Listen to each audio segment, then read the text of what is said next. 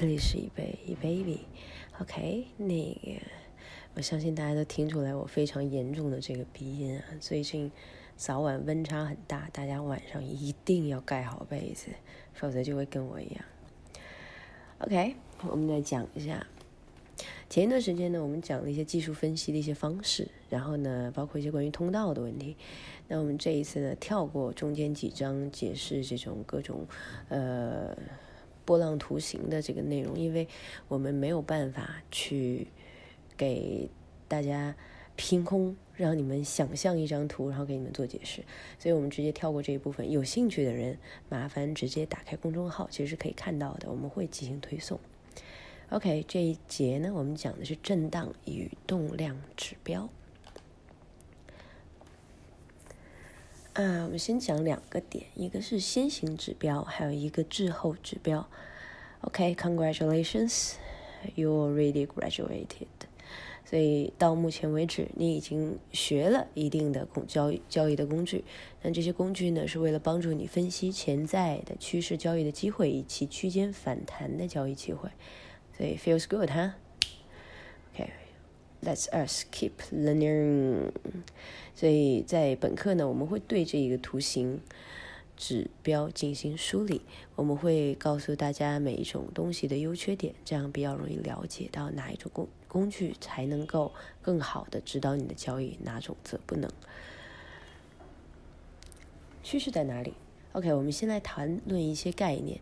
指标呢可以分成两种类型，一个是先行指标，也就是震荡指标，和滞后指标，也就是动量指标。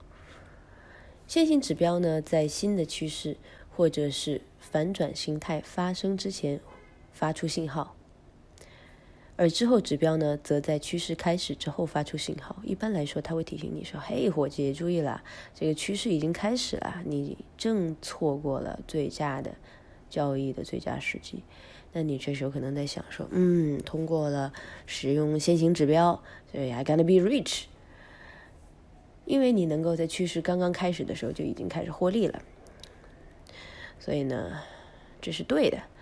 你本来可以，应该吧？你本来应该可以在每一次的交易中捕捉到整个趋势的一个交易机会，但前提是领先指标每次所发出的信号都是正确的。但事实却并非如此，而当你在使用先行指标的时候呢，你将会遇到众多的虚假行情。那行情指标会在发生错误的交易信号的方面，可以说是声名狼藉的一个状态。所以这些信号呢，最终也会误导你的交易。所以呢，明白了吗？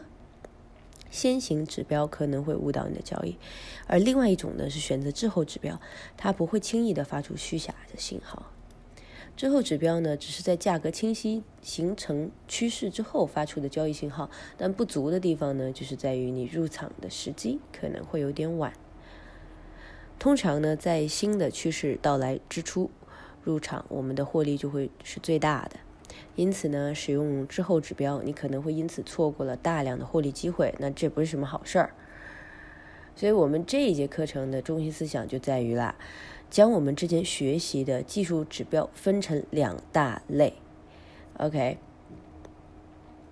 先行指标就 leading indicator 或震荡指标 oscillator，那之后指标趋势跟随指标还有动量指标。呃，因为呢，我们在这利用这些指标的指导我们进行交易的时候呢，选择这些指标呢，能够取长补短。但是两类的指标却很有可能是互相冲突的。我们并不是说我们应该单独使用一种或另一种指标，我们是需要理解到每种指标的潜在的不足之处。先行指标（括号震荡指标）括回，OK，震荡指标的表现形式呢？就是这个指标值在设定的水平值之间，或围绕一个中心线上下波动的这这样的一个指标。震荡指标呢，能够在长期保持在一个极端的水平，超卖或超买，但是呢，它们不会保持趋势而方向不变。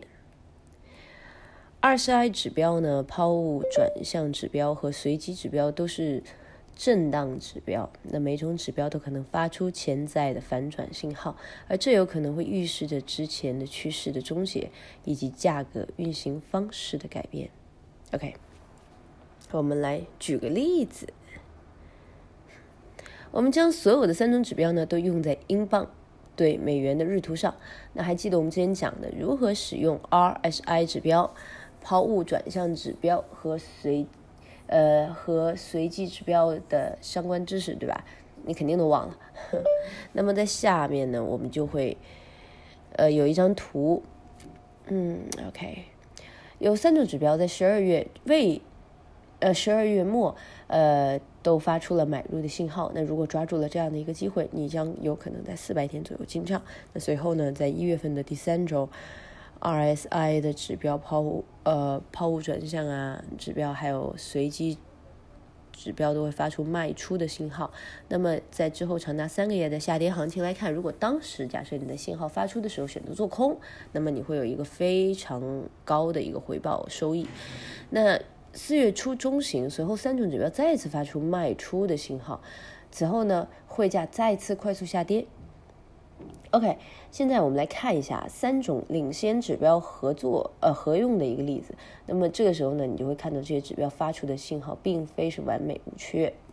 那如我们这边看到的这个下图所示，还是那句话，跟客服要图片，OK。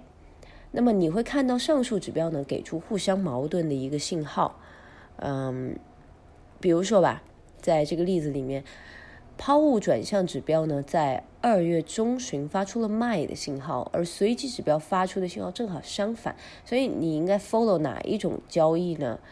当然了，在此时的那个 RSI 的指标和你一样也是毫无注意，但没有发出任何买入或卖出的一个信号，那么我们就可以看到这张图上面。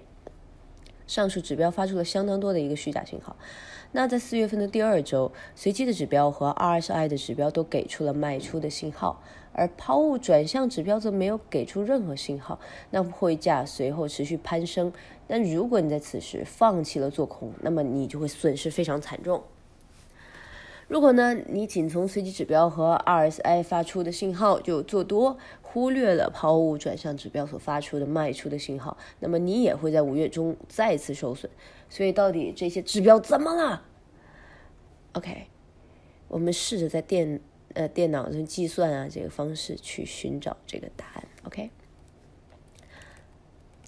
随机指标呢是基于一段时间之内最高价和最低价计算得出的。RSI 指标是基于价格的收盘价计算而来的，抛物转向指标有其独特的计算方式，可能会导致所有的信号让人更加的迷惑。那这是震荡指标的特点，他们假设某一特定的价格运动始终导致相同的翻转行情的一个出现。当然了，It's impossible，不可能的。除了认识到先行指标可能会发出的错误交易信号的原因，我们并不能避免这些指标发出错误的交易信号。那如果你发现他们的信号并不一致，那么最好的方式就是最好啥都不做，而非呢仅凭你的这个直觉，你去你去呃赌说我觉得啊我要做做空，我要我要买。那么，如果图形不能足满足你所有的标准，这个时候呢，放轻松，不要强迫自己进行交易，钱也不是一天赚完的哈。OK，还是可以等到下一次嘛，等所有的指标都满足你的交易标准的时候，再进行交易。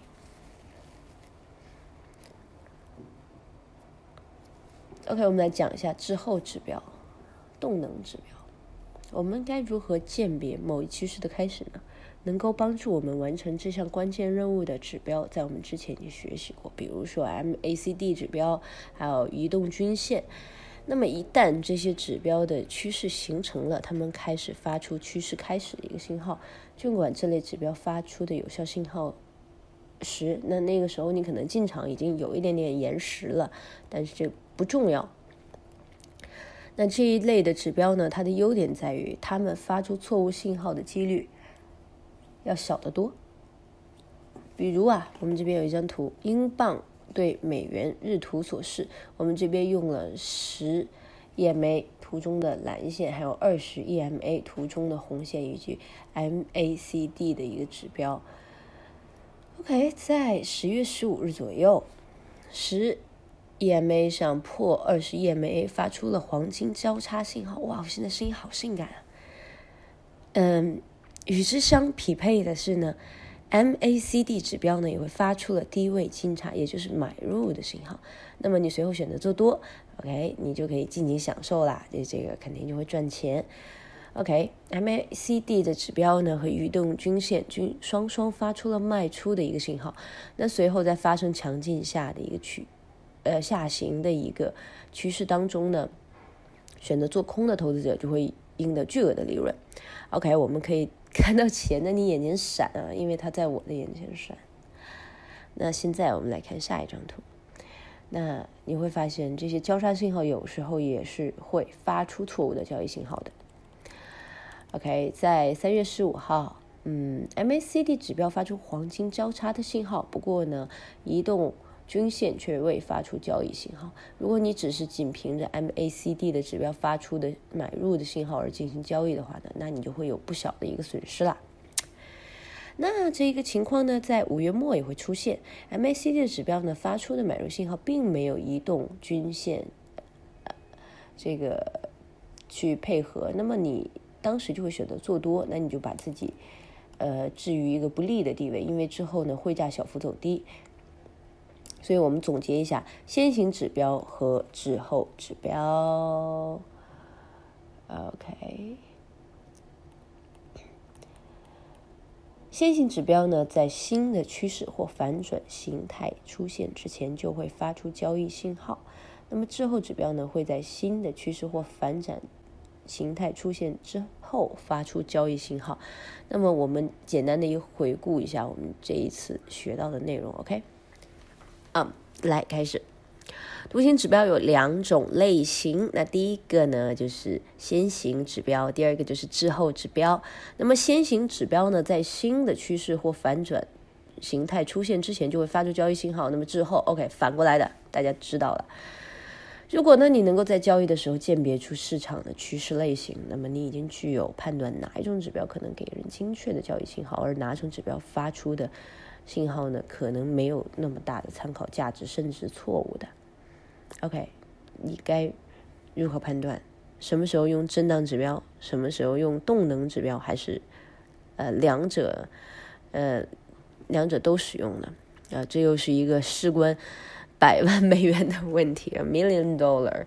那毕竟我们知道，他们并非始终同时会发出一致的这么一个交易信号。OK，我们现在给你一百万赚一百万的方法。OK，截止到目前，你只是明白了这一点。那么一旦呢，如果你能确定你的呃你的这个市场交易。交易的一个类型，那么你会知道哪一种指标给了一个更加准确的一个交易信号，那哪些是毫无价值的？那这个其实非常难了，因为之前呢，我有看过我们家的操盘手们在那儿画那个各种线的时候，我都有一种神乎其技的感觉。But anyway，那个在未来的课程里面，我们就会教给你如何正确的确定你的正交易的市场环境，以便于更好的使用我们的这些指标。OK，这里是 Ebay，Ebay 比金融小课堂，我们这一节呢学习的内容就到此结束啦，拜拜。